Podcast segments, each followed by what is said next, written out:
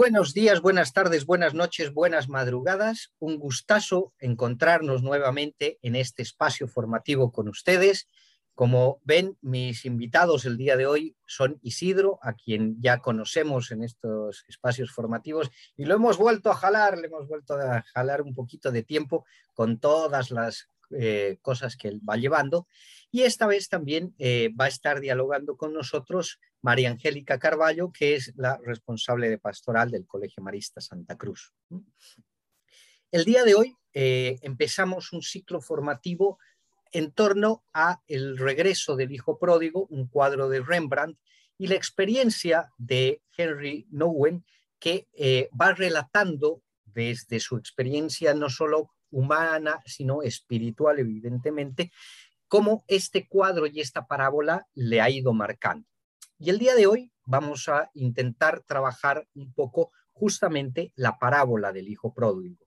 Una parábola que nos viene relatada también en el libro, pero que dentro de las propias vivencias y las propias experiencias, además de las propias traducciones bíblicas que podamos tener, nos va a ir dando ciertas luces, ciertas iluminaciones pone más énfasis en ciertas palabras o intenta presentar otros énfasis en otras palabras, dependiendo de los contextos en los que queremos movernos. Sin mucho más preámbulo, el día de hoy también lo que vamos a tener es primero un compartir de parte de Isidro de su experiencia personal y espiritual sobre la parábola. Luego vamos a tener una pausa musical en torno a una linda obra eh, hecha por eh, Cristóbal Fones. Y nuevamente volveríamos con ah, María Angélica para que nos comente también su experiencia. Cerraríamos este espacio tratando de comentar un poco sobre la, eh, la canción que les vamos a presentar y luego con Isidro les vamos a invitar a la aventura en la que nos vamos a embarcar con este libro. Entonces, sin mucho más, Isidro, es toda tuya la palestra. Bienvenido la parábola del Hijo Pródigo o del Padre Misericordioso. Buenos días a todos, creo que nos conocemos del año pasado y de siempre. Y sí, voy a tratar de, hablar un poquito de, lo que es mi experiencia de, esta parábola. De partida, yo les diría que a mí me parece, a mí me parece que la parábola del Hijo Pródigo es una síntesis del Evangelio. Incluso diría más, una síntesis de la revelación de la Biblia. ¿Por qué? Porque toca eh, directamente el tema del amor de Dios, el amor. El amor. Dios es amoroso y eso es la base de toda la experiencia humana, sentirnos amados. Somos y existimos para ser amados y para ser felices. Y, y, este tema tiene una dimensión social que a mí me parece muy importante, es que el amor de Dios lo sentimos directamente, pero lo sentimos también por el amor que nos tienen los demás. Entonces yo creo que esa dimensión social es, es, muy importante porque después les, les quiero decir que nosotros tenemos que tratar de reproducir la bondad de Dios, la bondad del Padre misericordioso de la parábola, y eso se reproduce por nuestras actitudes de bondad y de amor. Yo personalmente, pues he vivido mm, en mi vida mucho la experiencia de esta parábola. Personalmente, mm, he vivido muchas experiencias de, perdonar y de ser perdonado. Yo creo que soy eternamente perdonado por las personas, por mis hermanos de comunidad, por mi familia y por Dios. ¿Ya? Y como esta parábola es sobre todo para mí el tema del amor de Dios, porque es el perdón, pero es el amor. ¿Ya? Lo, bonito del amor que tiene Dios o del perdón que nos hace es que somos nosotros pecadores, pero somos pecadores amados. Es decir, Dios rechaza nuestro pecado, pero nos ama como pecadores. Entonces yo diría que así como experiencia yo he sentido el perdón y, y, sobre todo el amor de Dios en gestos muy concretos que a veces me han ocurrido en la vida. Por ejemplo, no sé por qué, yo creo que es una experiencia que tenemos todos, pero tengo el amor gratuito de mi familia. Mi familia me ama por ser yo, no por otra cosa. Y así yo creo que eso nos pasa a todos. Este es un gesto concreto del amor que nos tiene Dios. En muchas ocasiones, incluso he vivido en mi familia, cómo la gente ha sido muy solidaria con mi familia. Ese es un gesto del amor de Dios. Mm, eh, yo he vivido en, mi persona muchas ocasiones en que he sentido la solidaridad de los demás. Yo, por ejemplo, he estado en varias ocasiones enfermo, hay otras veces en que he estado con un, sentimiento de, tristeza, de noche oscura, de prolongación de dificultades. Y sin embargo, ahí está Dios. ¿Cómo está Dios? Yo diría que a lo mejor no lo podemos ver presente, pero Dios está en el amor de las personas.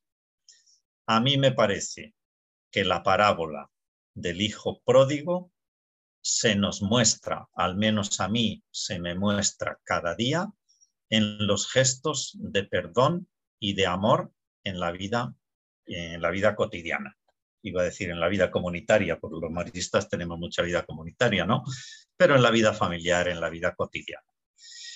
Mm, yo diría que más que perdón es amor. Es decir, muchas veces no hacemos nada para que los demás nos tengan que perdonar, pero sí hacemos mucho para que los demás nos amen y nos, y nos manifiesten su amor. En ese gesto en que mis hermanos de comunidad me quieren, mis familiares me quieren, mis hermanos me quieren, los alumnos, los jóvenes me quieren, si yo aprecio eso, es que estoy sintiendo el amor del Padre de la parábola del Hijo pródigo el amor del Padre que, me ama.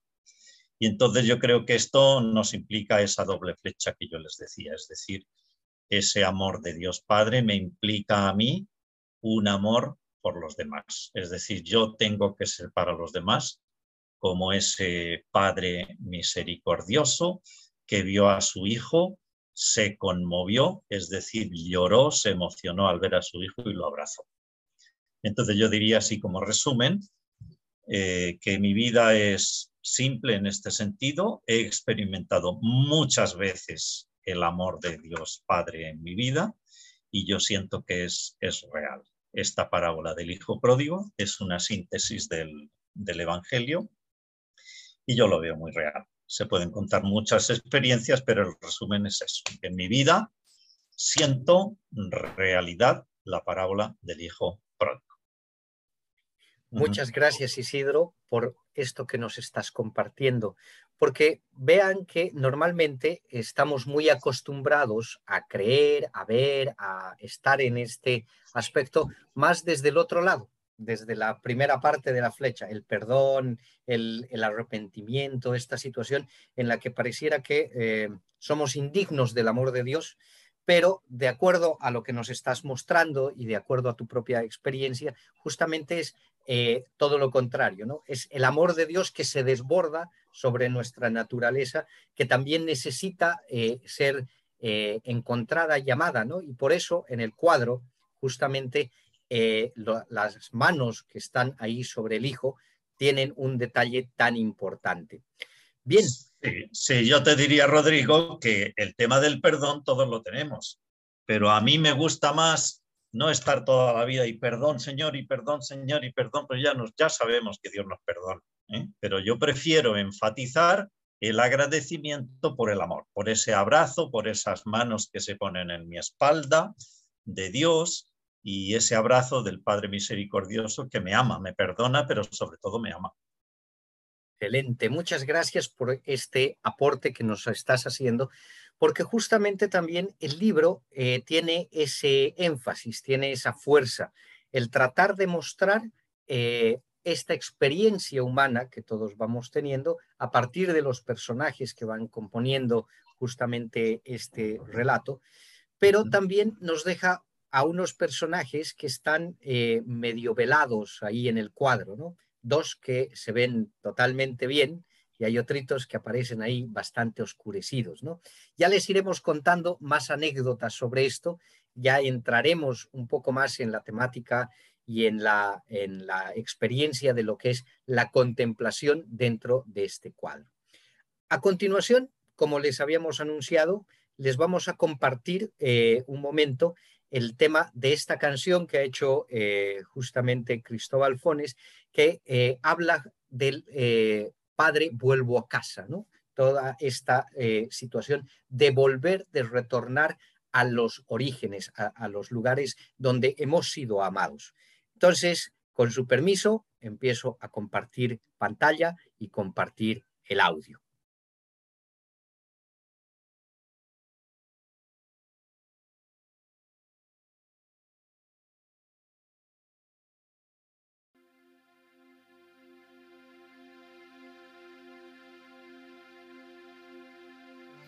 La tormenta terminó,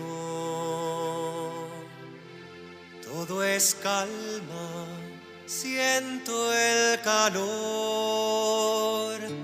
vuelvo a casa, aquí estoy, oyes mis pasos, escuchas mi voz. Lejanas tierras mi cuerpo dejó, otros amores mi alma buscó, no encuentro reproches, te veo reír, estaba muerto y he vuelto a vivir.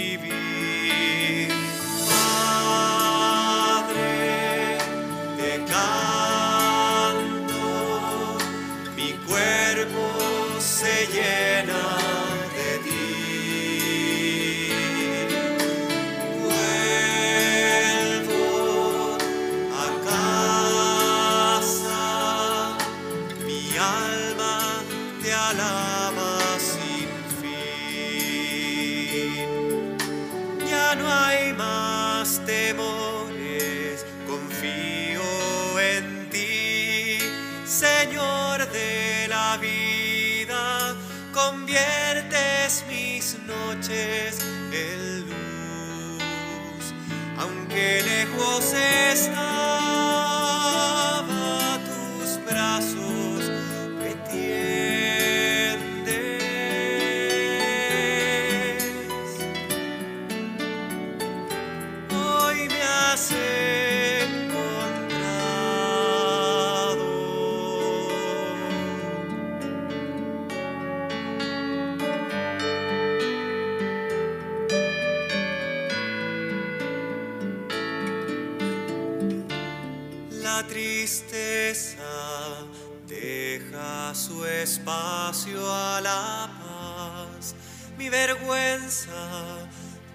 desaparece en tu amor. Aquí estoy, Señor, esta es mi casa.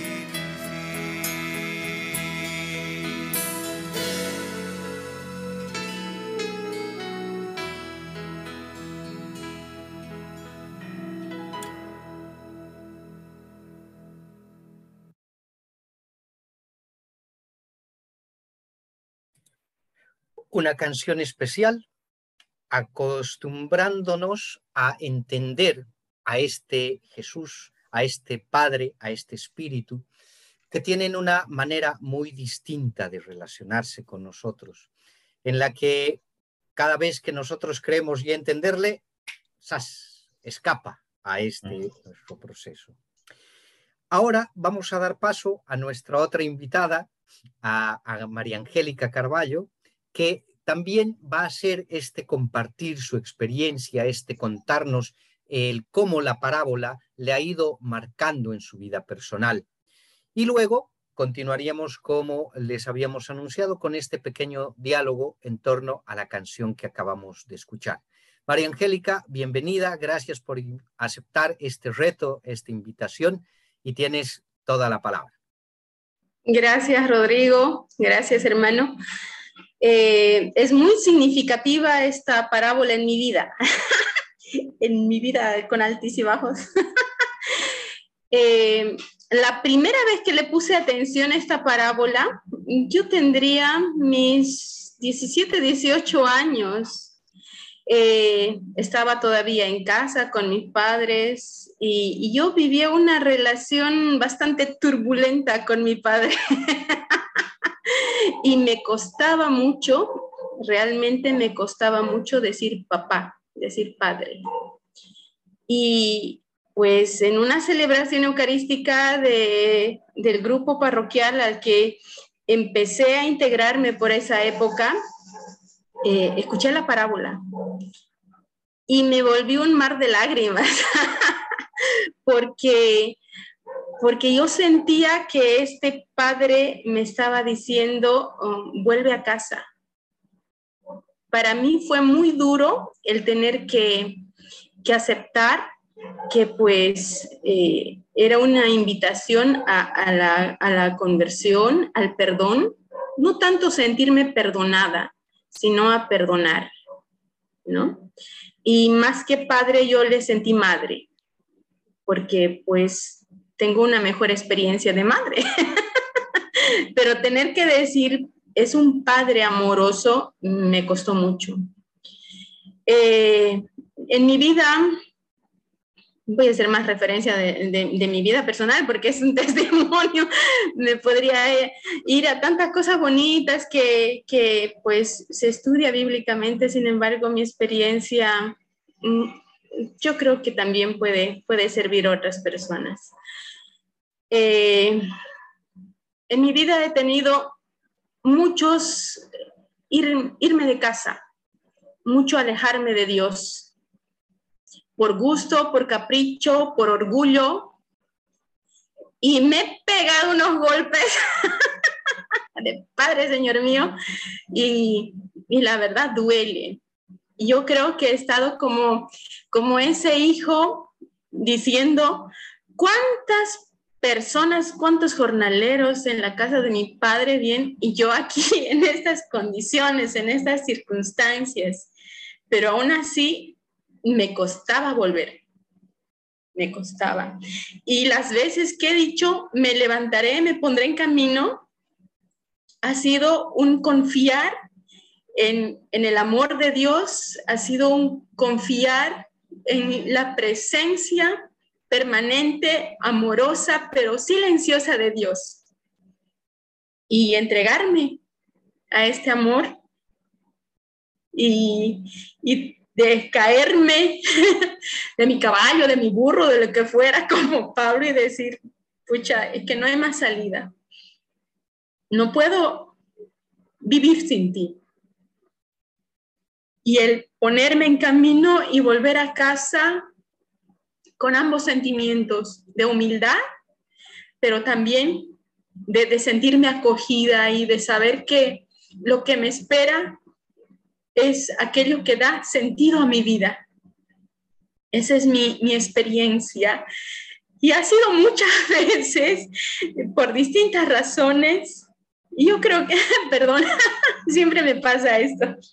Cuento mi vida y aquí están mis amigas saladas.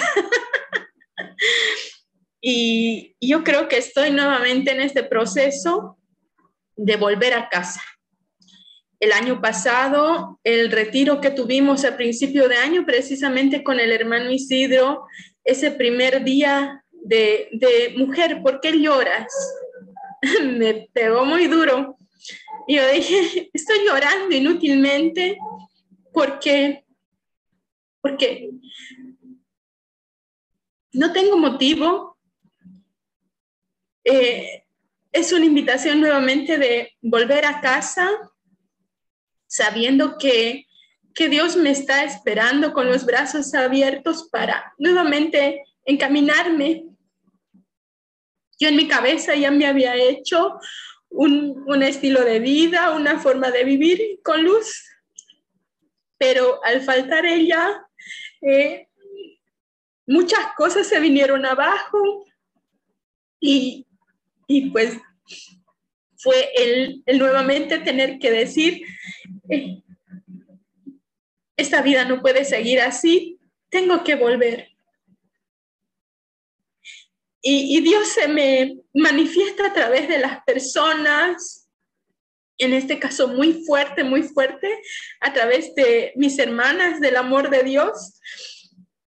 Y, pues ellas me, me invitan a, a este volver a mi interior, a volver a mis raíces. Y yo quiero decir, sí, Señor, quiero, quiero vivir una vida plena, una vida total y, y pues que se haga tu voluntad, no la mía.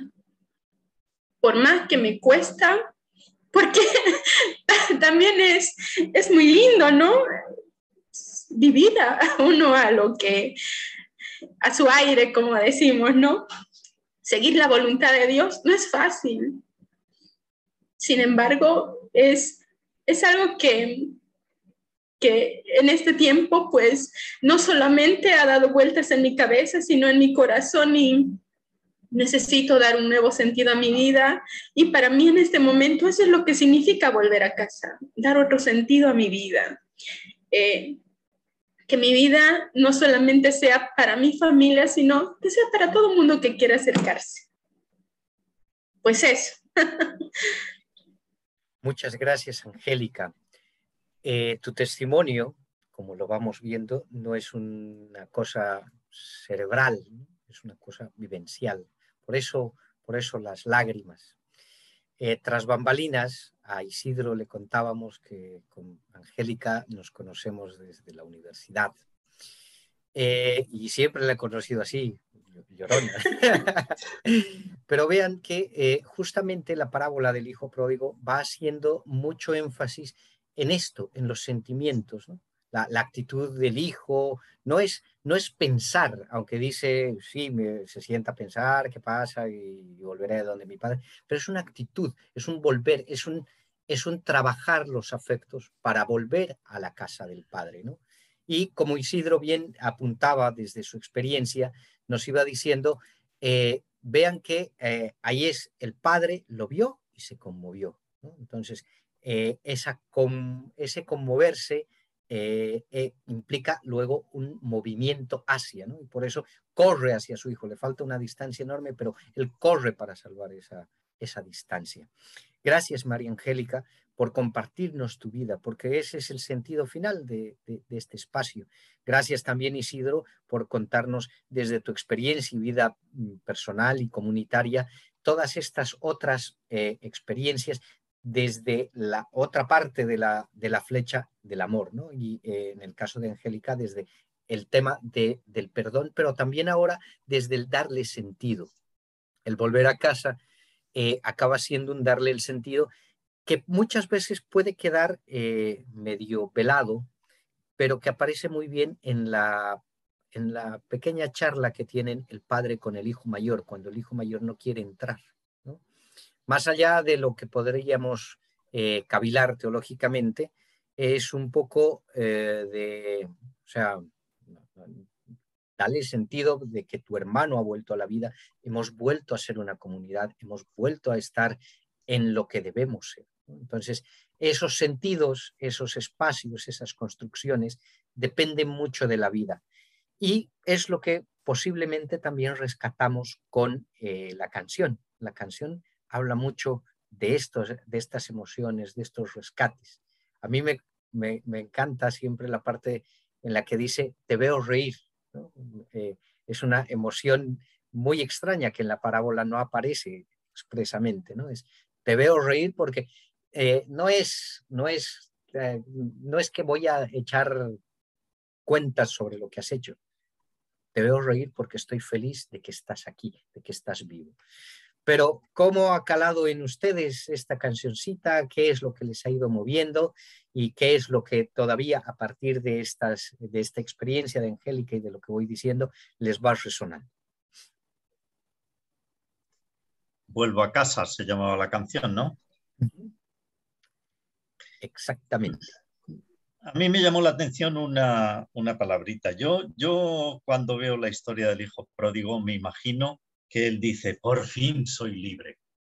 Más o menos eso, ¿eh? Qué bien se está así. Sin embargo, la canción dice, después del abrazo del padre, atrás quedaron los días de esclavitud. Es decir, sin duda que cuando nos vamos lejos del Padre, más que quedarnos libres, seguramente nos quedamos un poco esclavos, esclavos de nosotros mismos, esclavos del derroche.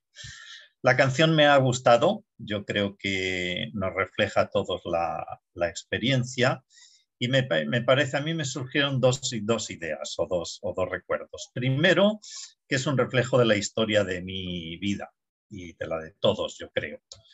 Mi vida es una historia de, mucha infidelidad, creo, y sin embargo, es decir, de una vida un poco pródiga, y sin embargo vuelvo a casa y está siempre la fidelidad de Dios. Es decir, ante una infidelidad personal, Dios está presente, está siempre presente y siempre fiel. Me acordé, me hizo acordarme de una frase de San Agustín que dice que feliz culpa que nos mereció tal redentor. ¿eh? Feliz pecado, dijo San Agustín, dichoso, qué bien que hicimos un pecado que nos mereció tal perdón. Y probablemente es verdad. Es decir, que, gracias a que somos infieles se manifiesta esta bondad de un Dios perdonador y un Dios amador o amante. Yo creo que en la vida pasan cosas. Yo lo que les conté antes del amor de Dios es porque también en mi vida, cuando yo tenía más o menos 36 años, en el año 94, algo importante pasó ya y, yo tomé una determinación de hacerme un plan de vida. ¿ya? Y ese plan de vida, que no es otro que, pues yo lo resumo así en una palabra, es sentirme hijo, sentirme hijo de Dios. Y creo que este tema mm, ha iluminado mis proyectos personales de casi 30 años ya. Es decir, en la vida de cada uno pasan a veces acontecimientos que nos hacen ir al centro, ir a lo esencial. ¿ya? Yo he tenido la suerte de tener facilidades para ello, pero a veces nos ocurre que tenemos que tomar una determinación en la vida. En esta ocasión, la parábola y esta canción nos, nos ayuda a tomar la, la determinación de volver. Como decía al inicio de la canción, la tormenta terminó ahora estoy en los brazos del Padre y tengo que experimentar lo bonito que es ese abrazo. Eso es lo que me sugiere a mí la canción. Muchas gracias, Isidro.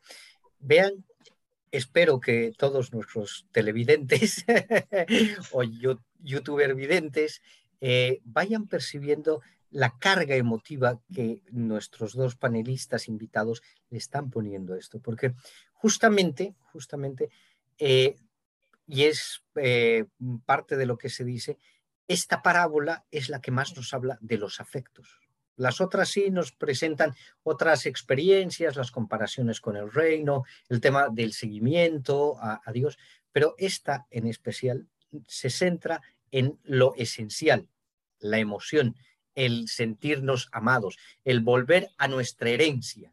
Ya, ya, ya iremos viendo con calma qué es esto de la herencia, pero espiritualmente, podríamos decir, es volver al proyecto inicial, previo al pecado original. Esa herencia de compartir la eternidad con este Dios que nos ama tanto y que nos ha hecho nos ha creado por amor, no por una decisión de, a ver, me jugaré con unos individuos y a ver si sale algo bonito, ¿no? Sino que hay una, una situación de amor y por eso lo que nos decías de, San Agustín me, suena tan bonito, ¿no? Feliz culpa que nos mereció tal, tal redentor y que la recordamos también justamente en el pregón pascual, ¿no? en toda, toda la celebración del, sábado santo. María Angélica, tus resonancias. Me, gustó mucho la palabra confianza que aparece, ¿no? Eh, no tanto la confianza, yo creo, del hijo que vuelve, porque estaba con la intención de que le traten como un jornalero más, el último de los jornaleros, sino la confianza de, de ese padre, de que tanto amado a su hijo, que pues este amor va a ser posible que Él vuelva, ¿no? Yo, yo te he dado amor y, tú lo has sentido, entonces pues no hay dónde te pierdas, tienes que volver, confío en ti, en que esta experiencia va a ser tan grande, tan gratificante que, que tienes que volver, ¿no? Y yo por eso también esa, esa palabra que decías, ¿no? Esa risa, ver la alegría, eh, el padre, pues, con qué ganas habrá corrido a ese encuentro, porque ese, pues, este mi hijo no ha olvidado cuánto lo amo, ¿no? Vale, esa, esa, esa palabra me, me gustó que apareciera en la canción. Eh, bueno, la palabra que ha marcado mi vida también y por la cual yo bauticé con el mismo nombre a mi niña, la palabra luz. Para mí luz es el sentido, ¿no? Eh, ¿Cuántas veces pasamos oscuridad y cuando el, hijo está volviendo dice, no, ya no más oscuridad, sino ya de vivir en la luz? Entonces, eh, es vivir eso, la luz es la resurrección, la luz es la vida. Entonces, vivir plenamente esta vida pues solamente al lado de, este Padre Madre que nos, que nos ama profundamente y que nos deja ser a cada uno de nosotros con aquellos dones y cualidades con las cuales, con los cuales nos ha creado. Y desde aquí, pues, encontrar sentido a nuestra vida, vivir en la luz, ser parte de la luz. Muchas gracias. Eh, y justamente la luz es algo bien importante sobre todo cuando queremos acercarnos a este cuadro. Yo les recomiendo que busquen con mucho cuidado en el Internet porque hay N mil versiones del, hijo pródigo y si le ponen Rembrandt igual aparecen N mil versiones que no son de él. Pero es importante, es importante jugar con la luz porque eh, como les íbamos anticipando, el cuadro tiene unos personajes que aparecen de frente y unos personajes velados unos personajes que son parte de esta historia, que también tienen algo que contarnos, aunque la parábola se centre en solo tres, el, eh, el padre, el hijo mayor y el hijo menor. Aunque por ahí luego aparece un criado, ¿no? Cuando el hijo le llama, y aquí porque hay fiesta, porque hay ruido. Entonces, son situaciones, son situaciones en las que tenemos que aprender a descubrir. Y en este descubrimiento queremos acompañarles y queremos que nos acompañen también eh, en este caminar. Por eso el volver a estos espacios, por eso el jalarle de nuevo Isidro, el invitarla a María Angélica, la próxima vez esperamos tener otra invitada u otro invitado más, para que podamos irnos jalando en estas luces, en este amor y en este camino de ir descubriendo a este Padre, a esta Madre, tan amados y tan amorosos como son con nosotros. Y cada uno y cada una podremos irle poniendo nuestra propia experiencia, nuestro propio condimento.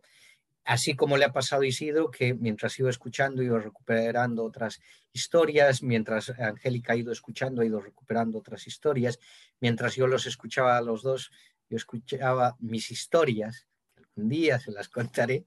Entonces, es importante, es importante entrar en esta situación para ir culminando este nuestro espacio, porque lo que queremos es que sea un espacio no muy largo y lo suficientemente ameno con ustedes, eh, invitarles a Isidro y a María Angélica a que den sus palabras de despedida y luego con Isidro les haremos la invitación al siguiente espacio.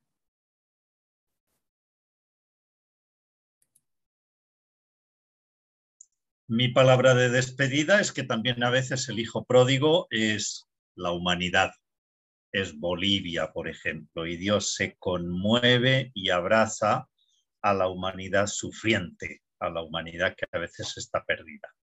Y bueno, nada más, yo me despediría, ahora es de noche, pero a todos en la mañana o en la tarde cuando nos vean, eh, animarles a sentir el perdón y el amor de este Padre que nos ama tanto.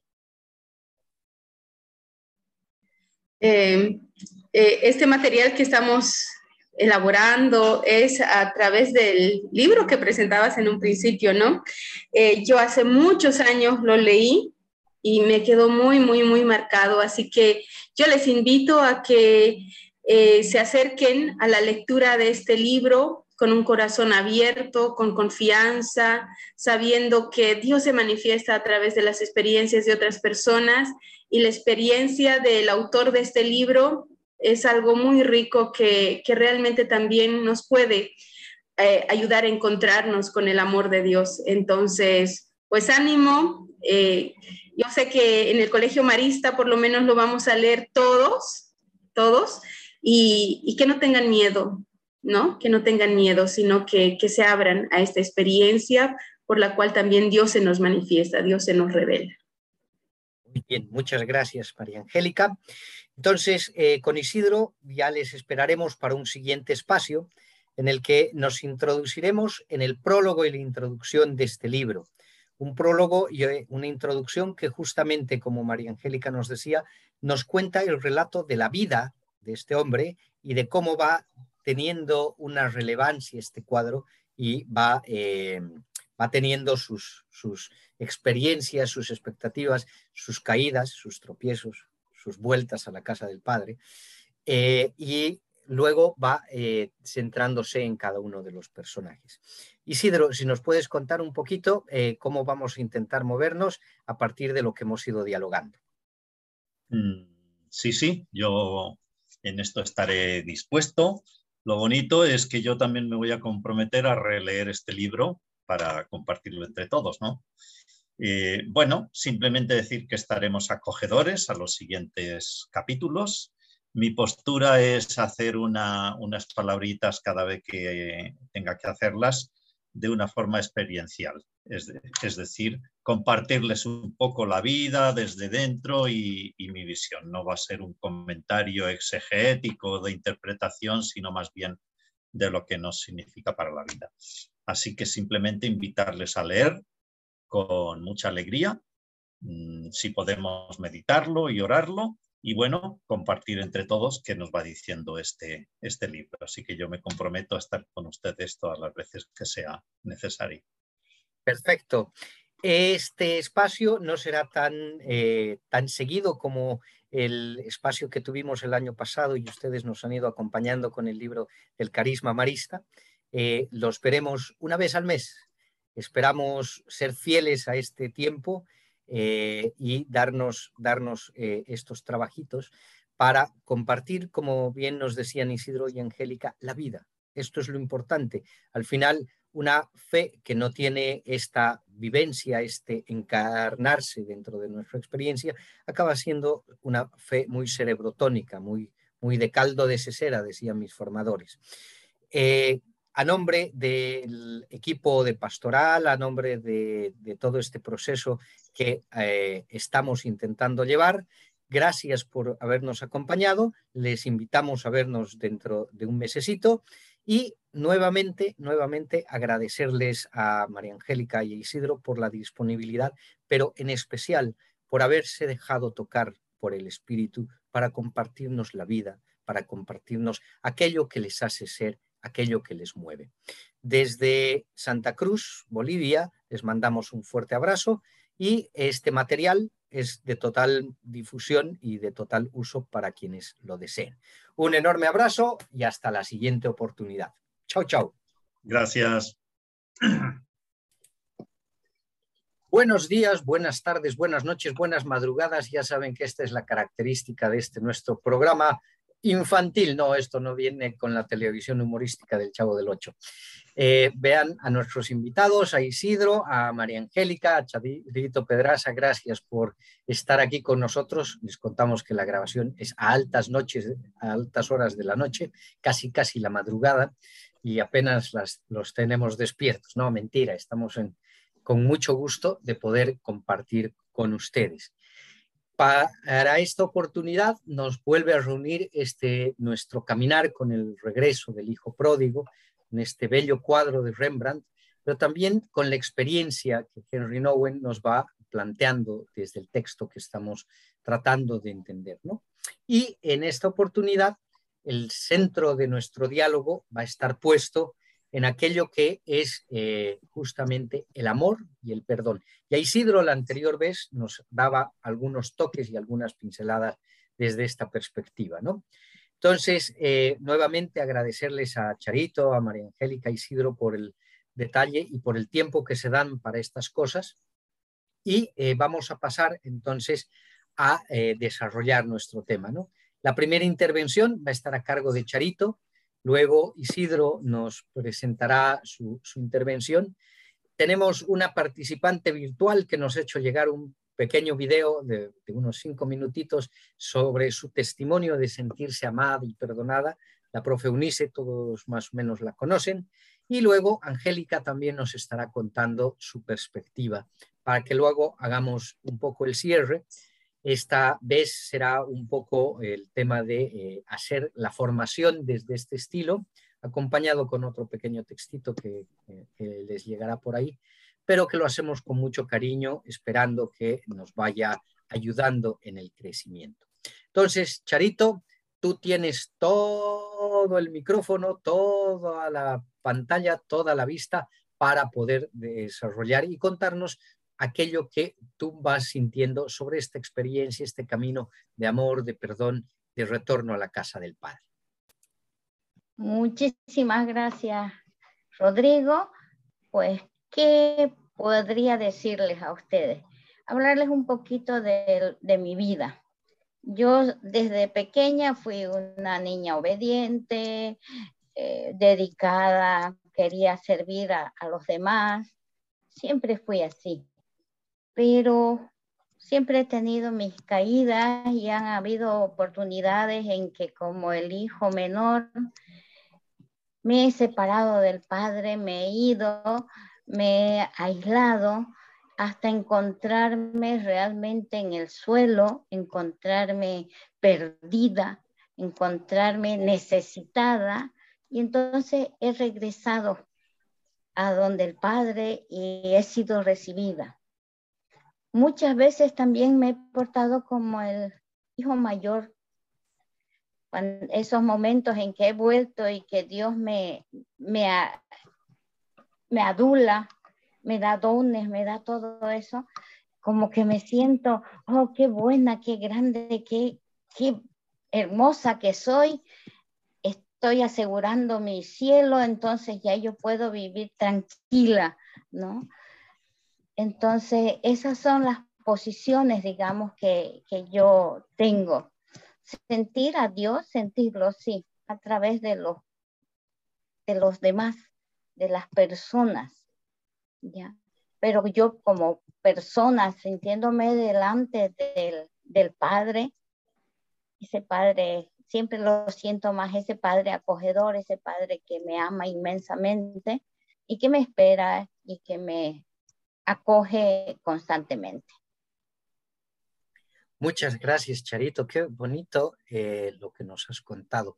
Este itinerario que todos y todas vamos viviendo, un itinerario muy dado de pasar de algunas veces ser el hijo menor, otras veces ser el hijo mayor y alguna vez nos toca ser el padre también, porque básicamente el camino, la misión, la invitación final es llegar a esto. Y vean que eh, lo, más bonito es justamente eso, llegar a sentirnos eh, parte de, este caminar eh, en el que nos sentimos acogidos, siempre aceptados en este retorno. Muy bien, ahora es el turno de Isidro. Isidro, ¿qué nos quieres contar en esta noche, en este espacio, en esta madrugada, en el momento en el que nos estén escuchando y cuando les llegue tu palabra. Bueno, como yo les suelo compartir de vez en cuando, pues voy a contarles algún elemento breve, me parece. Yo creo que en nuestro librito del regreso del hijo pródigo, pues lo que hoy nos toca hablar un poquito es sobre, sobre el amor, sobre el amor de Dios y también el perdón. Dice la parábola que el padre le vio a su hijo y se conmovió, es decir, lloró, se emocionó, se echó al cuello y lo cubrió de besos. ¿eh? Esa es una experiencia muy, muy bonita que, que nosotros podemos tener. Yo diría que este amor de Dios es, es universal, es del Antiguo Testamento, es del Nuevo Testamento y es de, de hoy día. Es un amor de Dios que es como el fundamento de nuestra fe, porque somos amados, hemos sido creados y porque somos amados en el fondo vivimos. Es muy difícil comprender a una persona que pueda vivir sin, sin experimentar ser amados. En este, en este ejemplo yo les voy a contar una, una, experiencia hoy. Yo tengo, como seguramente muchos de ustedes, un cuadernito personal, ¿ya? Donde voy llevando mis, mis, mis oraciones, mis escritos. Y, por ejemplo, una de mis oraciones yo dije un día, voy a recordar las veces que mi papá o mi mamá me llaman hijo. ¿Y cómo, y cómo era eso? Hijo, ven aquí. ¿Qué quieres, hijo? ¿Qué quieres almorzar hoy, hijo? ¿Qué te pasa, hijo? Cuéntame, hijo. ¿eh? O sea, todas esas expresiones. Y me he dado cuenta que esas mismas expresiones las podemos imaginar con nuestro Padre Dios.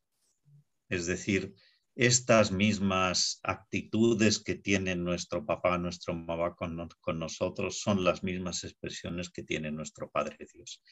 Y por eso que podemos experimentar en nuestra vida el bello amor que tiene Dios con nosotros. Este amor lo sentimos directamente de Dios, pero también lo sentimos por el amor de los demás. Es decir, si yo tengo un hermano de comunidad, un amigo querido, una persona que me quiere, una persona que me hace un favor, un vecino, una casera que me vende la fruta, una, bueno, yo experimento el amor de Dios no porque sea así una revelación de Dios, sino porque las personas me aman.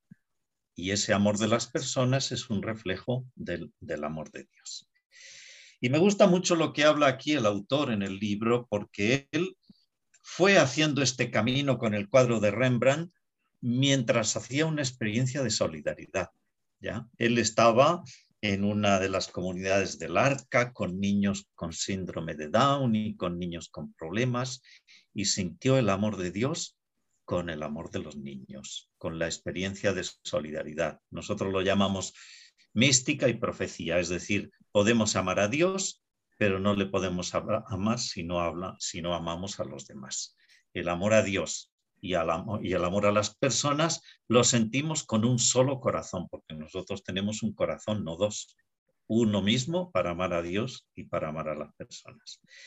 Y yo creo que eso, nada más, que no nos convirtamos en estos mirones, ¿no? También que, aparecen en el libro, estas personas, por aquí hay otra que no se ve, pero cuando se ve el cuadro así en internet se puede ver, pues a veces nosotros somos mirones, somos como las personas, yo diría mirones ante la tragedia, ante la guerra, ante las, ante las dificultades, ante el dolor, pero a veces ante el perdón, ante la vida cristiana. O sea, Dios nos pide un protagonismo y una vida auténtica.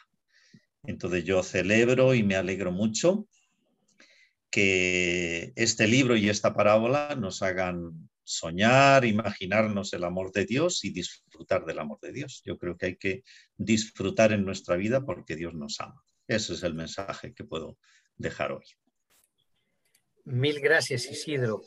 Y qué interesante todas estas referencialidades a la, al libro y lo que nos decías de ir eh, sintiendo el amor de Dios a través del amor de las personas, porque justamente el autor nos dice que es muy fácil dar amor, pero es muy complicado recibir amor. y recibir perdón.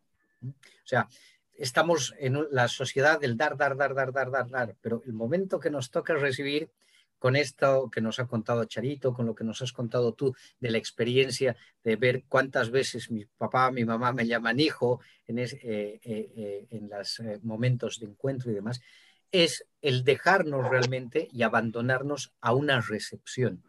Y en esto hay una sensación total de abandono, una sensación en la que realmente podemos quitarnos la carga, dejamos de ser el protagonista que da la cosa y más bien pasamos a la, fase del abrazo, a la fase de este encuentro. Y lo que decías, ¿no? los mirones, eh, revisen un poquito lo que dice el texto, pero el comentario puntual de, lo que nos, decías, por aquí hay alguien que no se ve bien cuando tenemos que entrar al internet y vemos el cuadro original, sí se lo va notando, es algo que también nos puede suceder estar muy, muy encerrados, muy de mirones, muy queriendo desaparecer, como con miedo a recibir. Entonces, esta invitación es, justamente el aprender a recibir. Y es parte de lo que Eunice nos quiere contar un poquito a partir del testimonio que quiero compartir con ustedes y a partir de este video compartir con todos los demás que nos siguen. Entonces, vamos a ver el video que nos ha mandado y esperamos que esto también nos vaya ayudando a todos y a todas. A mis queridos participantes les invito a que mutemos nuestros micrófonos para que no tengamos el eco.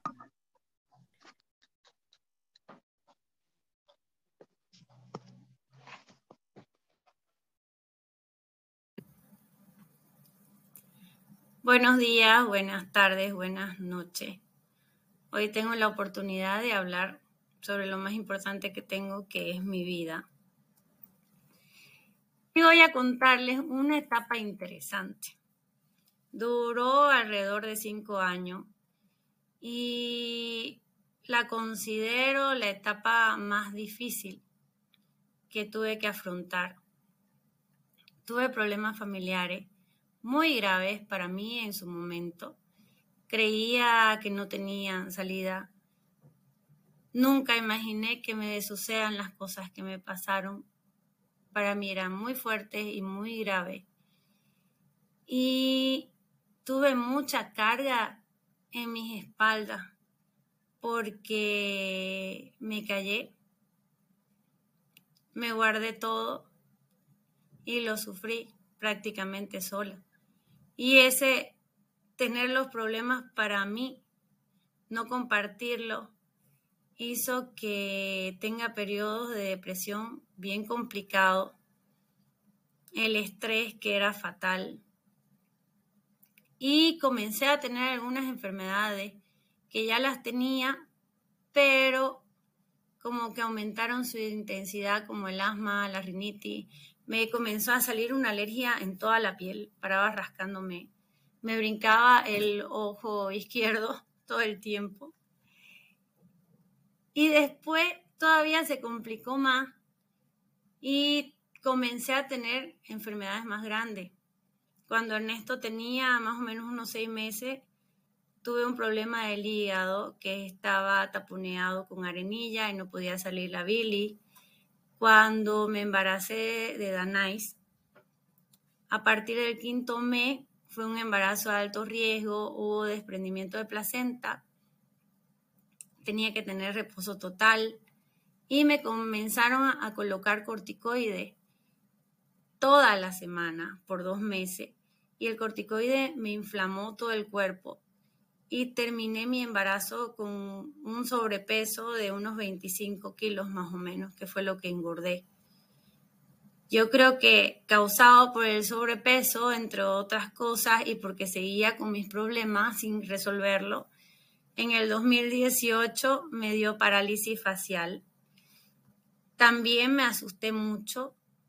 Pensé que era algo más grave. Cuando llegué donde el doctor me dijo que la parálisis estaba avanzando y ya estaba bajando a mi cuerpo, que estaba con menos fuerza en el lado derecho. Y para terminar, meses después me da un paro respiratorio. Y hasta el momento había seguido mi vida normal, como si nada pasara. No había tenido un tiempo de pararme y reflexionar o analizar qué hacer. Y tuve que darme ese tiempo, hice terapia. Pero lo que me ayudó más fue un curso de hipnosis que tenía como primer módulo la parte del trabajo del perdón. Tuve tres días de total silencio donde trabajé el perdón conmigo misma y con el otro. Y lo interesante de esto es que aproveché este silencio para conectarme conmigo misma, pero también conectarme con Dios.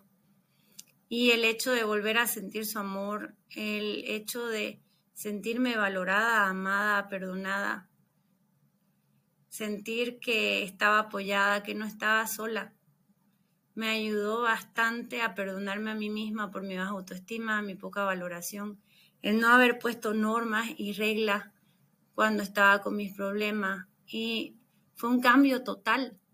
El amor, el amor de Dios hizo que vea mi situación desde el agradecimiento. Ahora miro para atrás y realmente digo, qué afortunada que fui al tener tantas personas que me brindaron su ayuda, su amor, su cariño, y ese amor que solo proviene de Dios.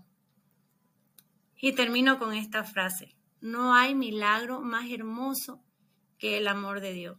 Y por experiencia les digo, el amor de Dios sana, el amor de Dios cura.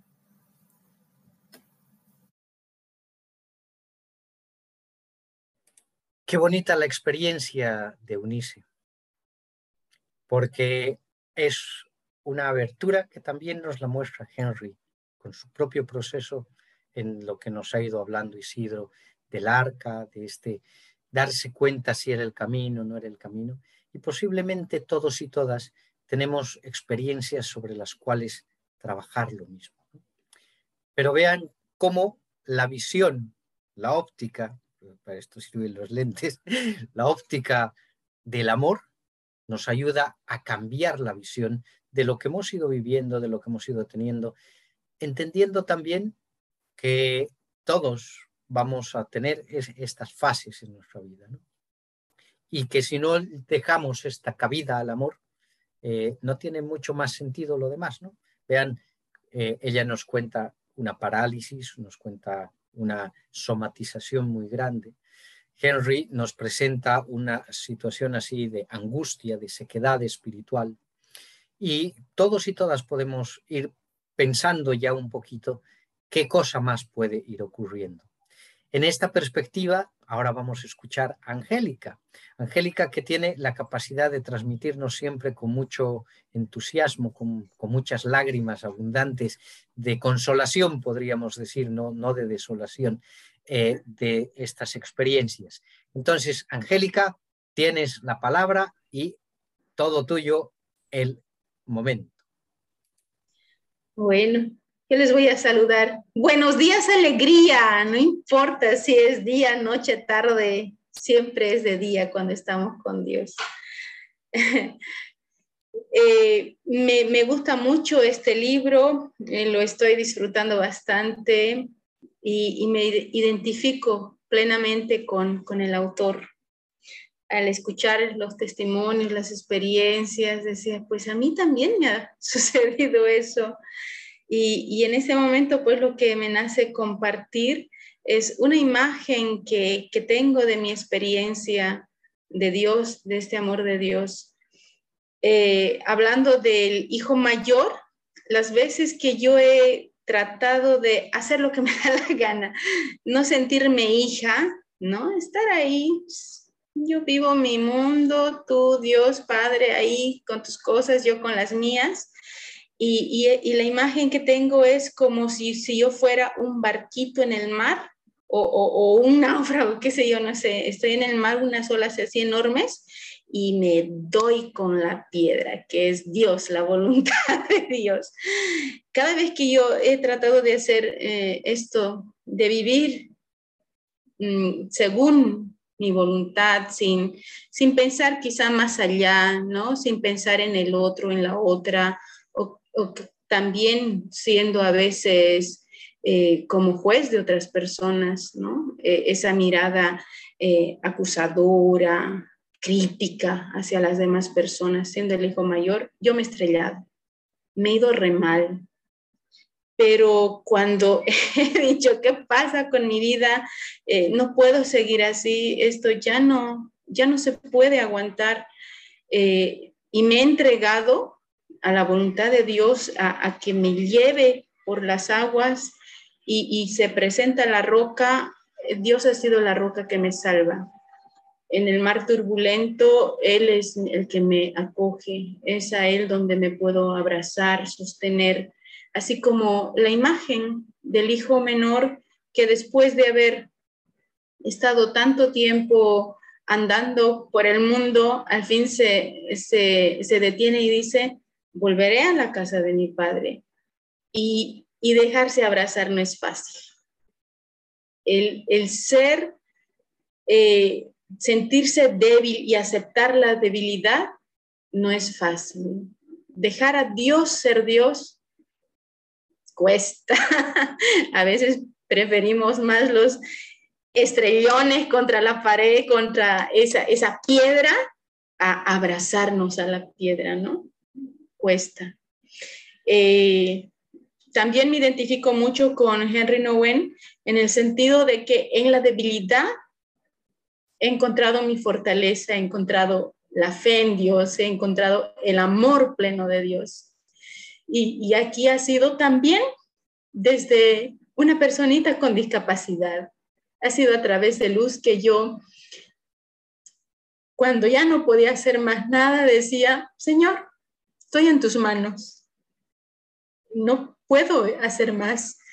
Y, y realmente han aparecido personas de donde menos imaginaba que me han tendido su mano y ha sido esta mano amorosa, tierna de Dios que, que me ha salvado. Sí, estoy muy, muy agradecida por, por esta experiencia. Muy bien, muchas gracias, Angélica. Esta vez no ha llegado a las lágrimas plenas. No hemos cumplido el objetivo, no, mentira. Eh, vean que eh, el, sentido del espacio que hemos querido compartir con ustedes, así cortito en esta oportunidad, es para invitarnos a profundizar en nuestras historias propias de amor, en centrarnos en el encontrar esta perspectiva de este Dios amoroso que nos está invitando a no quedarnos encasillados en si soy el hijo mayor, si soy el hijo menor, si soy los mirones, sino a esta experiencia en las que el amor nos trastoca, nos cambia, nos revoluciona, interesante que nos haya tocado hablar de esto en plena cuaresma, cuando estamos iniciando este camino. Porque al final la cuaresma es esto, ¿no? Es llegar al camino del amor, al camino de la vida con la resurrección. Y como buenas alumnas díscolas, María Angélica y Charito ya nos han adelantado un poquito por dónde nos vamos a mover en las siguientes sesiones. Ya nos toca entrar en los tres personajes centrales de la parábola. el hijo menor, el hijo mayor y culminamos con el Padre, sintiendo eh, en esta situación de que no es que eh, solo unos pueden llegar a ser el Padre o nunca podremos llegar a ser el Padre, sino que todos estamos invitados a ser este Padre amoroso, que acoge, que encuentra y también que, va descubriendo en la vida que, muchas veces no solo es eh, escuchar el Hijo, ¿no? ¿Cuántas veces hemos escuchado en palabras de personas, así como Angélica nos contaba, esta palabra de padre, de madre, de, encuentro, de acogida. Entonces, ojalá, ojalá tengamos esta capacidad de dar ese amor, de, retribuirlo. Y ven, a partir de estas experiencias que les hemos contado, eh, el amor siempre va a ser diverso. Está ahí. La cuestión es desempolvar un poquito las memorias de nuestro corazón para que, como dice Pascal, un, filósofo matemático, el corazón tiene razones que ni la misma razón entiende. Entonces, que nos dejemos tocar por esto, que nos dejemos tocar por el amor del Padre. Para ir culminando, las palabras finales, así de saluditos, despedidas, avisos, proclamas matrimoniales, eh, todo lo que quieran decir. No, mentira, no hay proclamas matrimoniales, ya todos por aquí tienen la vida medio, medio enderezada. Así que, bueno, las palabras de despedida y eh, hasta la siguiente oportunidad que nos tocará reunirnos en abril. Isidro, dale. Pues mi palabra de despedida es dejarnos perdonar y dejarnos abrazar por Dios, porque aun cuando Dios perdona y cuando abraza, está amando. Eso es. Mil gracias. Charito, tus palabras de despedida y muchas gracias por haberte animado a estar con nosotros en estas altas horas de la noche. Eh, ya, ya, nos cortó la imagen, ya se quiere ir a dormir la Charito. Mientras, la, mientras la Charito va arreglando las cosas, Angélica, tus palabras de despedida. Eh, agradecer, agradecer a Dios, a cada uno de ustedes, esta iniciativa. Yo sé que eh, nos va a llegar, a todos nos va a llegar esta experiencia tan humana de, este autor, abrirnos y, pues dejarnos hacer por Dios. Eh, como decías, recordar. Si no recordamos nuestra historia, eh, tampoco reconocemos el paso de Dios en nuestra vida. Entonces la invitación es a que vayamos viendo para atrás y vayamos agradeciendo el paso, el amor de Dios en nuestra vida. Muy bien. Parece que Charito ha tenido alguna complicación tecnológica, pero bueno, le agradecemos el, haber estado con nosotros. A todos y a todas quienes nos siguen por este medio, por los medios que van surgiendo, porque ya lo vamos cargando en solo audio a través de un podcast también. Eh, ojalá, ojalá esto nos vaya haciendo eh, crecer. Eh, les animamos a que nos pongan alguna palabrita también, eh, nos ayuda a nosotros para siempre ir mejorando y seguir creciendo. Entonces, hasta la siguiente oportunidad que nos volvamos a encontrar en este camino del regreso del Hijo Pródigo. Chao, chao. Eso. Buenos días, buenas tardes, buenas noches, buenas madrugadas. Como de costumbre, nuevamente nos encontramos en este espacio mensual para hablar sobre el regreso del Hijo Pródigo. En esta oportunidad, no queremos que se cansen de nosotros, pero no hemos podido invitar a nadie justamente por los afanes que van involucrando eh, la temporada previa a la Semana Santa y también en la cuestión educativa, el tema de eh, ir viendo procesos de finalización de trimestre, los exámenes, las recuperaciones, que hablar con los papás, que hablar con otras personas para ver cómo llegamos al primer trimestre sin aplazos.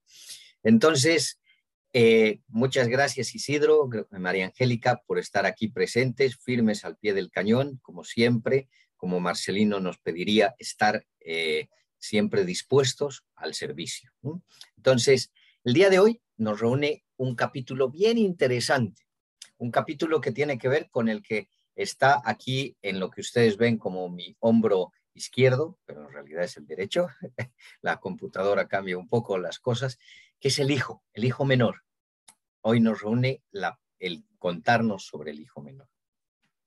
Y en este contarnos del hijo menor, veíamos unas cosas interesantes en el relato que nos presenta Henry Nowen con la traducción de, estos elementos. En la primera traducción, cuando hemos leído todo el texto y hemos tenido estos momentos de oración, de acercamiento, veíamos la palabra herencia. La herencia eh, que pide el hijo recoge toda la herencia, recoge lo que va llevando y ahora nos habla de sus cosas.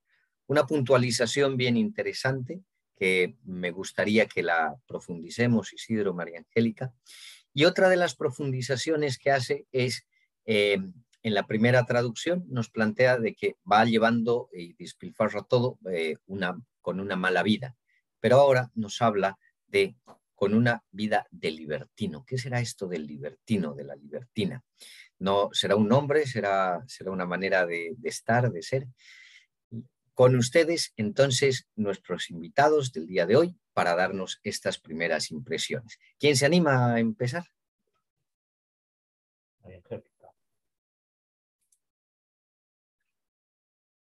María Angélica dice Isidro y María Angélica le tira la pelota a Isidro. Vamos, María Angélica, dale con mucho entusiasmo. Bueno, eh, nos hacías eh, referencia a la traducción que tenemos, ¿no? En el texto. Eh, y es muy variado, yo no lo había tomado en cuenta porque pues acostumbrados a leer de un lado, otro lado su herencia, repartió su patrimonio y, y ahora este detalle, ¿no? El hijo agarró sus cosas, y, vamos, en, haciendo referencia a este detalle de agarró sus cosas, pues ciertamente eh, lo, que, lo que el hijo recibe en algún momento iban a ser sus cosas, pero el detalle está en que el padre todavía no estaba dispuesto a entregárselo, ¿no? y él reclama algo que aún no le pertenece, ¿no? Eh, aquí yo resalto la generosidad del padre, ¿no? Eh, él sí consideró, es suyo. Quizá no es el momento, pero, pero es suyo. Entonces, como es suyo, pues eh, se lo voy a dar. Yo creo que, que este, esta es una imagen muy grande de, de Dios, ¿no? Que Dios nos da todo a manos llenas y, y confía yo creo vamos a desarrollar más adelante, confía en nuestra libertad. Entonces, eh, a diferencia de, de, nosotros humanos, pues Dios Padre nos da todo a manos llenas porque creo que considera que nos pertenece, ¿no? Eh, yo creo que hace referencia a eso esta traducción. Muchas gracias, Angélica. tienes toda la razón. Eh, justamente sobre el tema de la libertad es por donde va profundizando el, leer y el entender al hijo pródigo. Pero has hecho referencia a algo bien importante. El padre todavía está vivo. En ninguna de las culturas que nosotros conocemos, eh, de las que somos partes, eh, el padre suele repartirlo, ¿no? Es como matar al padre en vida, y decirle, bueno, ya, trae porque ya, me estorbas, digamos. ¿no? Es muy rara la persona eh, que ahora hace eso, ¿no? ¿no? es tan común porque justamente lo entendemos como que es el último recuerdo, la, última cosita que podemos tener de, nuestros padres, de nuestras madres. Pero antes de seguir profundizando en esto, tus primeras impresiones, Isidro, ¿qué nos puedes comentar respecto de lo que estamos hablando?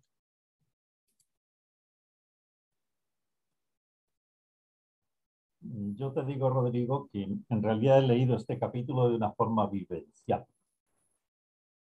Y, me pasaron por, la cabeza y por el corazón dos o tres situaciones mm, que se refieren a este tema. Por ejemplo, yo tengo un hermano, que es mi hermano menor, es 10 años menor que yo, que un tiempo se fue de casa, o sea, pasó parecido a la a la parábola.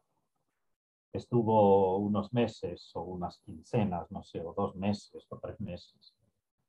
Mm, es impresionante mm, cuánto sufrió la familia, no solamente el padre, sino la madre, los hermanos, nos desintegramos todos en, en la alegría, preocupados, ni dormíamos, mi padre ni, ni, trabajaba bien, mi madre todo el día preocupada, todos buscando.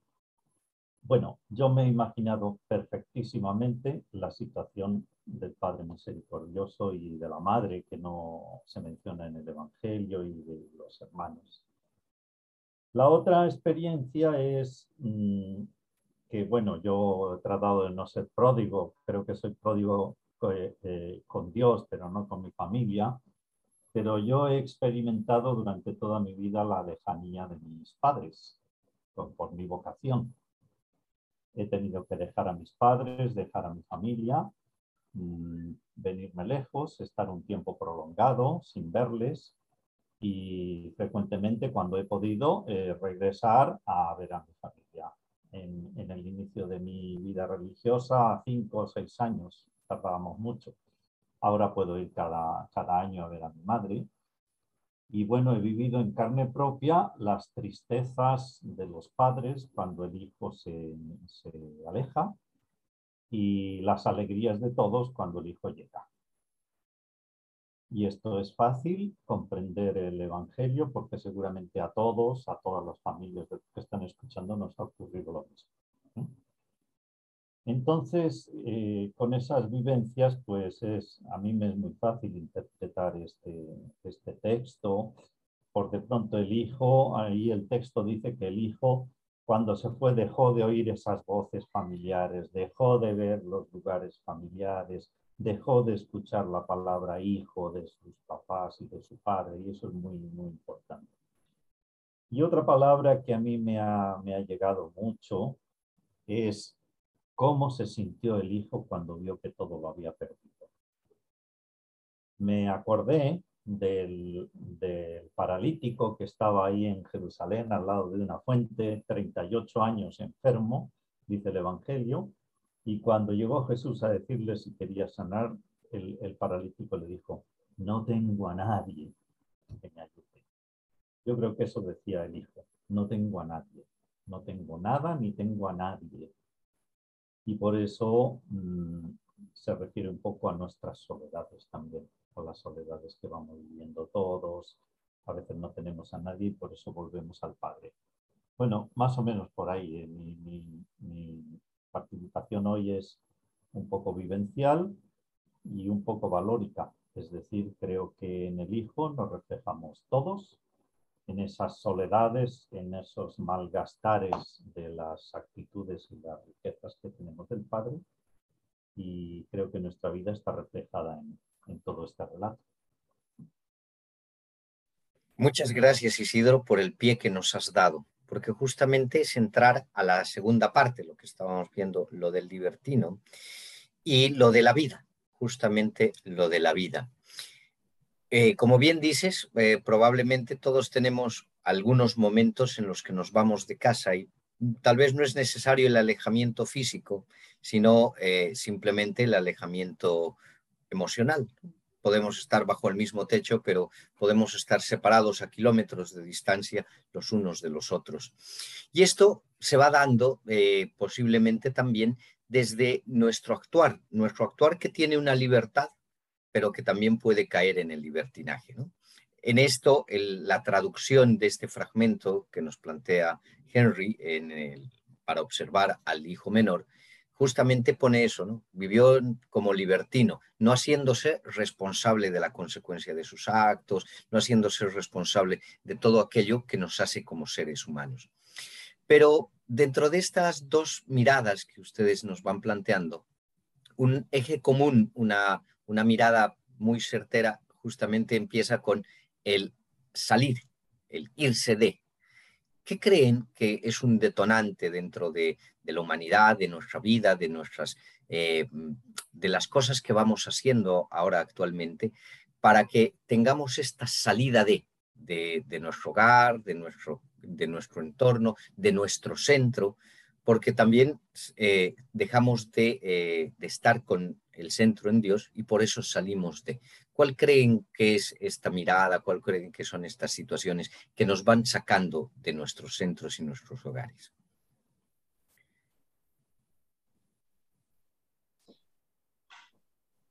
El trabajar con, con los jóvenes y recordar pues también la juventud ayuda un poco a esto. Escuchamos mucho, ¿verdad? A los jóvenes decir, ay, estoy cansado de que me digan lo que tengo que hacer, porque no me dejan en paz. Eh, y ven pues a los papás eh, quizá fatigados, cansados, agobiados en una rutina y, y ellos pues piensan que la vida es mucho más fácil, que nosotros los adultos nos complicamos demasiado y, y buscan su libertad. Eh, ahorita me acuerdo del principito, dice, ay, las personas adultas son tan complicadas, mejor, ¿por qué no nos quedamos siendo niños? la cosa más fácil y vivir en lo simple, lo sencillo. Ciertamente los adultos nos complicamos, ¿no? Pero también cuando somos jóvenes, eh, vivimos en fantasía, vivimos en ilusión. yo creo que es un detonante, ¿no?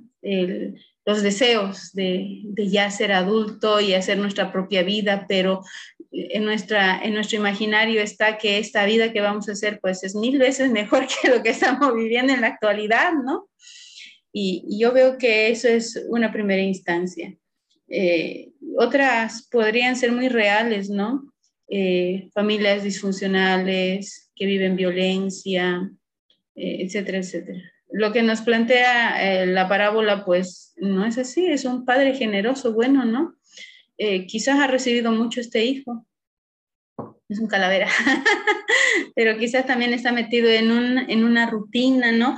El, hijo mayor más adelante dirá, eh, siempre he hecho lo que, lo que tú me pides, ¿no? Que tú me mandas. Quizás él también hacía lo que él manda y, y quería esto. Nuevamente vuelvo a la libertad, ¿no? hacer las cosas pero a su manera. Y, salir de este mundo de rutina, pero algo que quizá puede ser también eh, algo, eh, no digo justo. ¿Cuál es la palabra? Mm, puede tener su parte de razón, ¿no? Pero desde, desde la juventud, desde lo que nace, o, o como veía la otra, la otra situación que a veces es difícil en, las familias, ¿no? Hay situaciones que te invitan, que te llevan a salir de ellas. Por ejemplo, yo fui la primera en salir de casa. Eh, soy la única mujer, soy la hija del medio, pero pues eh, yo ya no quería estar en casa por motivos justos para mí en ese momento. Y hasta ahora siento que, que tuve razón, desde luego mi vida no fue salir a libertinaje y derrochar todo, ¿no? Pero pues eh, lo mío fue salir y buscar mi libertad en serio. Sí. Muchas gracias, Angélica, por lo que nos estás contando. lo, bonito de estos espacios, señores y señoras que nos siguen, es justamente lo vivencial de, de este proceso. Entonces, hay una variación entre entender la libertad eh, bien llevada desde motivos que se consideran no solo justos, sino que nos van haciendo más humanos y por hacernos más humanos nos van acercando más a este Dios de amor, aunque en, esto no niega que nos pegamos un trastazo por ahí eh, o unos buenos palos, pero también hay esta otra dimensión de el salir por el salir, eh, lo que bien decía María Angélica, de en la juventud uno no piensa, uno cree que tiene toda la razón, que la vida está por delante, que nunca le va a faltar nada, pero no está eh, sopesando lo, que ya cuando uno está un poco más maduro es la necesidad de tener un sostén, de tener alguien con quien conversar, de tener alguien con quien desarrollar, por más que no sea constante, ¿no? No, no, no se vuelva a lo del hogar inicial cuando somos niños, sino más bien eh, sean momentos, sean espacios, pero que esto fortifica y esto va desarrollando un nuevo retorno hacia el hogar. Pero antes de continuar en ese retorno, tus, impresiones, tus réplicas a lo, que, a lo que vamos diciendo y lo que has ido meditando a partir de, esta preguntita, ¿no? ¿Cuáles son los detonantes que hacen que busquemos esta libertad o que tendamos a este libertinaje? Isidro. Bueno, seguramente cada uno tiene su, su respuesta, ¿no? Yo veo una o dos que a mí me parecen importantes. Una es creernos autosuficientes o autorreferenciales. En el fondo es creernos padres en vez de hijos. ¿eh? Eh, en nuestra experiencia es creernos como, como Dios, casi. Y cuando nos sentimos así, pues creemos que podemos ser independientes, que lo podemos todo, que podemos ser autónomos, que nos va a ir bien, mm, que el mundo está, mm, que puedo dominar el mundo, eh, que lo, sé todo, que no necesito y en, el fondo estamos negando lo propio y lo más fundamental de nuestra condición humana, que es la fragilidad que es la, debilidad. Dios nos ha creado así, nos ha creado frágiles, por algo será. Entonces me parece que una de las causas de estos alejamientos son creernos, creernos que podemos por nosotros mismos pero somos humanos, somos humanos y no podemos. Y la otra, eh, yo creo que nos ocurre a todos, que son, también lo decía María Angélica, el, tema de las rutinas. Mm, pueden ser también desolaciones, mm, sentir tristezas internas, sentir que tengo que tener alguna novedad en la vida y ahí me puedo alejar. Es decir, mm, me alejo del cotidiano para encontrarme tal vez con la, con la nada y en el fondo es con, con, el desaprovechar, despilfarrar los dones que tengo, los dones que Dios me da, para quedarme sin nada. Entonces yo diría mucho cuidadito con nuestras tristezas, a veces rutinas, a veces desolaciones, porque sin darnos cuenta nos llevan a, sentirnos solos en la vida. Y justamente debería ser lo contrario, es decir, en nuestras soledades grandes acudir más al Padre, tener confianza en el Padre. Y lo que decía antes, en nuestros deseos de ser autorreferenciales, bueno, pues abrir los ojos un poquito, fijarnos en el Padre, en la familia y sentir que aquí en la familia lo tengo todo. No tenemos por qué creernos tanto porque somos frágiles. Eso me parece a mí. Excelente. Y justamente, Isidro, has tocado el tema eh, por el que nos vamos a volver a meter ya en el documento de, eh, Henry. Eh, él mismo plantea que en el itinerario que un hijo va haciendo justamente es convertirse en el padre. Él mismo va hablando desde el principio que hay personas que le van recordando que su misión no es quedarse en, buscar ser el hijo, buscar eh, el hijo menor, el hijo mayor, sino en ser padre y en convertirse en padre. Pero en este convertirse en padre, eh, la idea parece ser, o está muy dada, por el hecho de que lo primero es un retorno hacia el hogar, pero también el ir caminando junto con el padre para volvernos padres. Entonces, en esta caminada, en esta mirada, en este espacio, ¿cuáles consideran que eh, igual eh, con este tiempo de pandemia que hemos ido teniendo, con estas situaciones críticas en las que vamos leyendo noticias cada vez más desastrosas respecto a los feminicidios, a la forma organizacional de la sociedad, tendría que ser nuestro retornar al hogar, tendría que ser nuestro volver a pedirle al Padre que nos vuelva a acoger, porque nosotros mismos hemos sido los que, como bien decía Isidro, hemos decidido derrochar hasta la dignidad, aunque no la perdemos, pero acabamos diciendo, ah, hasta mi dignidad la entrego, ¿no? en tono de chiste. Entonces, ¿cuáles serían e, estos elementos que nos pueden ir retornando hacia esta, hacia esta casa, a tener esta experiencia?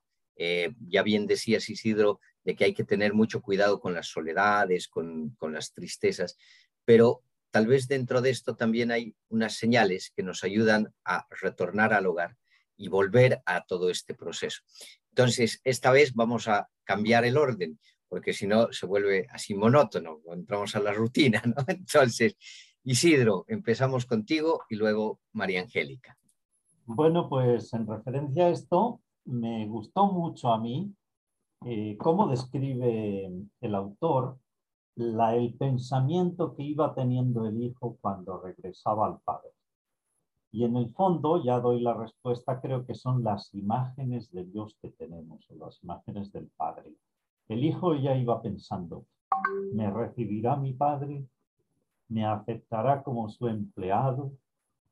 Eh, no sé, ¿me acogerá? Y entonces yo creo que aquí lo que salvó al hijo, que en el fondo yo creo que tenía una buena imagen de su padre. Porque en el Evangelio dice, volveré a mi padre, volveré a mi padre. O sea, en el fondo había malgastado todo, el honor, la salud, el dinero, la dignidad, todo. Pero tenía una buena imagen de su padre y eso le salvó.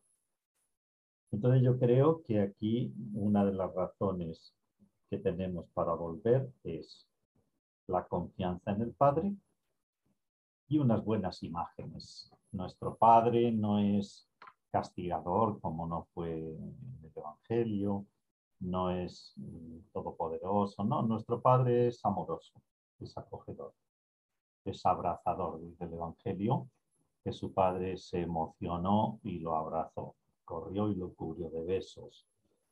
Pues yo creo que es así. Entonces, la razón principal es tener una buena imagen de Dios. Dios me va a recibir, no tengo por qué hacerme preguntas y mm, animarme, animarme con confianza a llegar al Padre. Excelente, excelente el aporte que nos das, porque justamente a veces nos centramos en estas imágenes dañinas de Dios, el, Dios que nos va a castigar, el Dios que, que, bueno, ha sido un pecador, entonces tienes que sufrir tanto para que eh, te redimas, digamos, ¿no? y llegues a, esta cosa. Pero eh, la imagen, el, cuadro, nos va presentando lo, que decías, ¿no? Es un callar, es entender, es aceptar, es abrazar y sobre todo es amar. No obstante, eh, también posiblemente, eh, más allá de las imágenes, más allá de las maneras en las que eh, entendemos a Dios o las que vivimos de Dios, pueden haber otros elementos que van tergiversando estas nuestras percepciones o nuestras miradas de Dios. Angélica, ¿cuál es tu percepción? ¿Cuál es tu idea? Eh, a mí me gusta mucho cuando el autor dice, volver a la casa del Padre es volver a ser, ¿no? Volver a mi centro. Y, pues el volver a la casa del Padre, al Padre, eh, no es un lugar físico. Yo cuando leía esta parte pensaba mucho en mi realidad y quizás en la realidad de muchas personas donde el hogar la casa donde vive la familia, mejor dicho, la casa donde vive la familia no es un hogar, ¿no?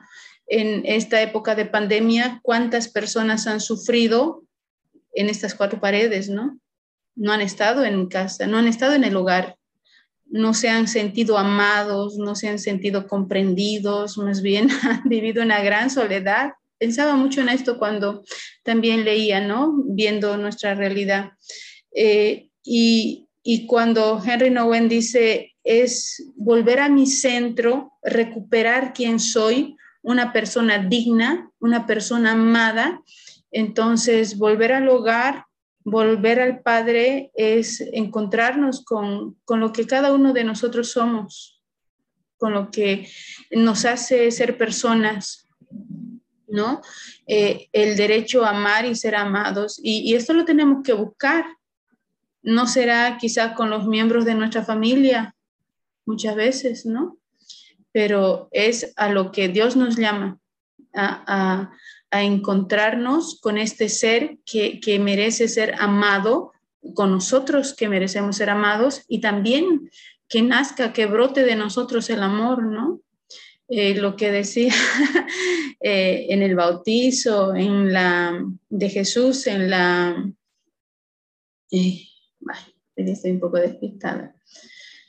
Cuando la transfiguración, ¿no? Cuando decía Dios, eh, este es mi hijo, el amado, ¿no? Y tan bonito repite, mi elegido, ¿no? Y cuando una persona oye eso, pues se llena, se infla, ¿no? Porque es reconocido, es valorado, eh, eh, se, se potencia, entonces, ese es el volver al hogar, eso, es para mí volver a la casa, eh, utilizando ¿no? lo que nos dice aquí el, el texto, volver a ser lo que somos nosotros mismos, seres humanos, criaturas amadas de Dios, y pues encontrar el amor, salir y buscar el amor, o volver, pero volver a nuestro centro, en una realidad donde nos permitan desarrollarnos como personas, como seres humanos. Y repito, no necesariamente entre los miembros de la familia, lastimosamente. Lo que acabas de decir, Angélica, es justamente una parte bien importante que Henry va planteando. Eh, el hijo vuelve eh, primero dado por el hecho de que nadie, nadie se fija en él. Nadie le da ni siquiera las algarrobas que daban a los chanchos, porque él pasa desapercibido. Y ahí eh, tú has ido hablando ciertamente de, estas relaciones, de estas maneras, pero parece que también tiene mucha importancia, relevancia y, eh, digamos, la, la veracidad dentro de esto, el que encontremos nuestro centro, el que encontremos nuestro retorno hacia el hogar, a partir de las percepciones que tienen los demás, a partir de el que justamente nos vayamos sintiendo visibilizados. ¿Y quién nos visibiliza? Al final es justamente este, el Dios de Jesús, el Dios del amor. Bien decías, tal vez hay momentos en los que la realidad no da para que en el, en el, hogar o en algún otro espacio hayan estos reconocimientos, hayan estas miradas. Pero cuando encontramos que el centro, la experiencia fundante es Dios, la experiencia fundante es este amor de Dios, pareciera que lo que dices no solo es que nos hinchamos, sino que nos volvemos a sentir reconocidos y nos vamos reconociendo. Y por eso Henry eh, llegando hacia el final del capítulo, habla del verdadero hijo pródigo. ¿Quién será este verdadero hijo pródigo? Cuéntenme y cuéntenos a, a los que nos siguen, a los que nos van escuchando o a los que nos están viendo, ¿quién es este verdadero hijo pródigo? ¿Quién es este del que tanto hablamos y que muchas veces, a veces, todavía parece tan lejano? Quien quiere empezar esta vez, le da. No hay orden de presentación? Pues el verdadero hijo es Jesús, con el Padre, eh, el Abba, el papá querido. Yo creo que eso Jesús lo experimentó durante toda su vida, ¿eh? porque yo he leído varios libritos de, de José, ¿ya? Y es impresionante cómo María y José, José como padre, María como madre, enseñaron a Jesús esta, esta filiación, esto ser hijo, ser hijo de Dios. Y, también en el Evangelio, en, el Jordán, este es mi hijo amado, sintió escuchar Jesús. En el Tabor lo mismo, este es mi hijo amado, escúchenlo. Entonces la verdadera experiencia del hijo es, es Jesús. Y yo creo que nos va a servir seguramente esta, este Domingo de Ramos, esta Semana Santa, esta Pascua, para experimentar lo mismo que experimentó Jesús. A veces en el dolor, a veces en el sufrimiento y a veces también en el sentirse hijo. Eso es lo que experimentó Jesucristo, es decir, ser el, verdadera, el verdadero hijo. Y muy probablemente por estas experiencias que sentía Jesús, nos contó esta parábola, porque él se sintió eternamente amado por Dios. Qué bonito lo que nos acabas de contar, porque en realidad entonces el hijo pródigo, el verdadero hijo pródigo, es aquel que está en constante retorno al hogar, intentando contrastarse con el padre para ver si realmente vamos en el camino, ¿no? Es, eh, es esta verdadera eh, hambre y sed de buscar la voluntad de Dios. Pero María Angélica, ¿tú cómo lo observas? ¿Cómo lo ves? Porque la mirada femenina siempre es distinta. Isidro ya nos contaba en un pequeño detallito de José y María, y sobre todo María, diría Marcelino. María y José. Eso, ¿no? María y José. Y, por, y por eso también Marcelino le pone tanto énfasis en que tengamos una relación tan fuerte con María. Eh, la visión femenina nos hace entender un retorno, una mirada, una experiencia muy distinta. ¿Cómo lo ves, Angélica? Este, me encantó recordar Jesús el Hijo Pródigo, ¿no? Quizás esta parte del libro la había olvidado. y, y dije, Jesús el Hijo Pródigo, como entendemos la palabra pródigo comúnmente desde el texto, eh, desde la parábola, pues ha sido el hijo calavera, ¿no? El hijo derrochador, pero en el, más sentido que no ha sabido cuidar, valorar lo que Dios, su padre le ha dado, ¿no? Pero cuando vemos a Jesús como hijo pródigo, entonces la palabra cobra un nuevo sentido, un nuevo significado. Si bien es derrochador, pero es, es un dador que no se cansa de dar generosamente. Y pues ese es Jesús, el que no se cansa de dar, el que da manos llenas. Y, si me hablas de, desde el punto de vista femenino, y perdón por los que lo van a escuchar, Jesús es una teta. Es un pecho, es un seno materno, porque eh, eh, así es el pecho de las madres, ¿verdad? Cuando están amamantando a los hijos, cuanto más dan, más tienen. y ese es Jesús es un derrochador, es un pródigo en ese sentido, ¿no? Que, que si bien está con el Padre, pero él dice, me voy y, se encarna y viene este mundo y, y lo único que hace es dar a manos llenas. Entonces, desde aquí, pues sí, Jesús es un hijo pródigo al 100% porque todo lo que nos da es lo que ha visto, oído, todo lo que ha aprendido del Padre y, nos viene a decir, miren lo que yo tengo, lo que yo vivo, vengan conmigo, volvamos a la casa del Padre, ¿no? A este Padre que más que Padre es Madre. Gracias por esta mirada, Angélica, porque justamente también Henry pone mucho énfasis en la cabeza del hijo, sobre el pecho del padre. No es lo mismo, ciertamente, eh, cuando vemos a un niñito pegado en el pecho de la madre, y a todos nos pasa, ¿no? Cuando estamos así con miedos, tristezas y demás, acudimos al sonido del corazón de la madre, ¿no? Esto nos tranquiliza, esto nos da paz. Y en esta mirada también nos quiere entender o nos quiere llevar a comprender que poner la cabecita en el pecho del padre va a ser el mismo efecto, es este mismo retorno, este mismo encuentro, esta misma mirada. Y aquí hay un detalle súper lindo que lo trata muy bien Henry, donde habla de la dignidad, muy bien referenciada en el cuadro con una pequeña espada, un pequeño cuchillo que carga el hijo pródigo.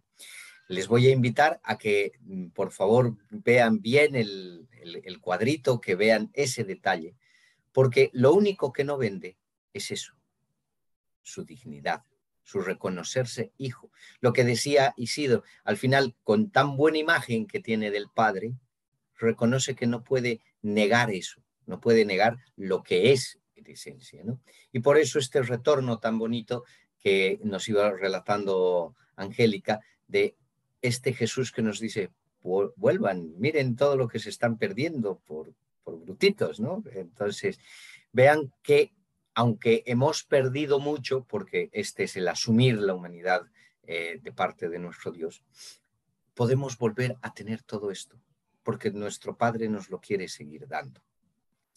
Muy bien, nuestro tiempo casi se ha cumplido. Como de costumbre nos quedan siempre cosas en el tintero, pero esperamos que a ustedes también les vaya ayudando, les vaya generando mucha reflexión, mucho análisis, mucho debatir eh, con las personas, eh, charlarlo con quienes tenemos ahí cerca. Y en este sentido, la siguiente oportunidad, que ya esperamos eh, se vaya normalizando también el proceso formativo, nos encontrará el hijo mayor.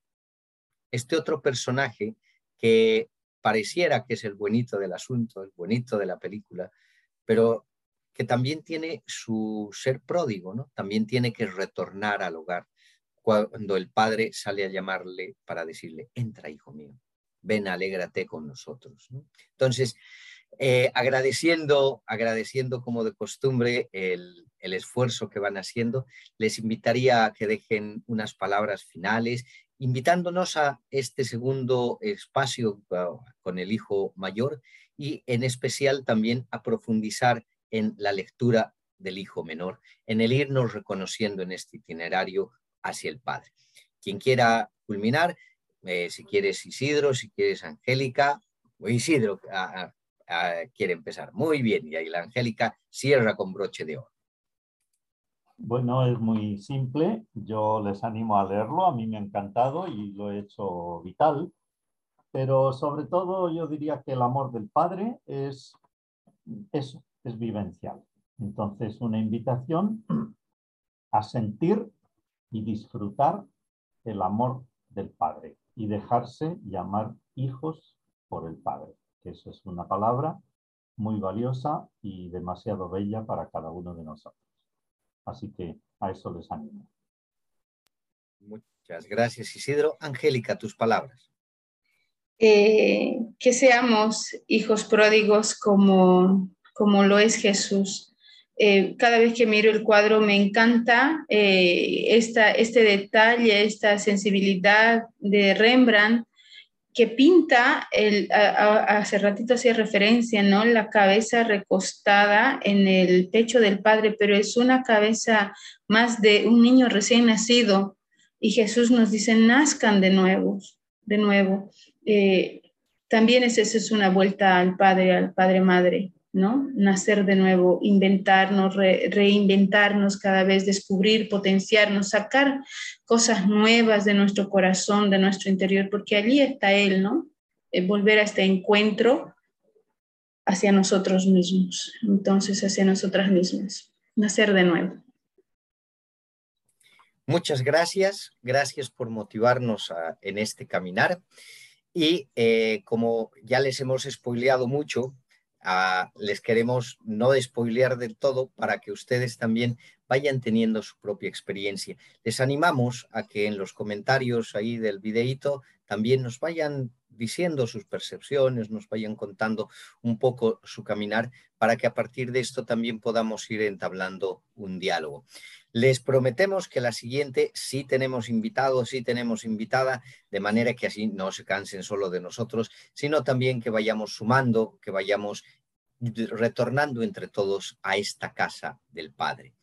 Que la buena madre nos acompañe, que sea ella quien nos ayude a reclinar la cabeza en el pecho del Padre y que también hagamos mucho caso a lo que ella en las bodas de Caná dijo. Hagan lo que Él les diga. Hasta una siguiente oportunidad. Chao, chao.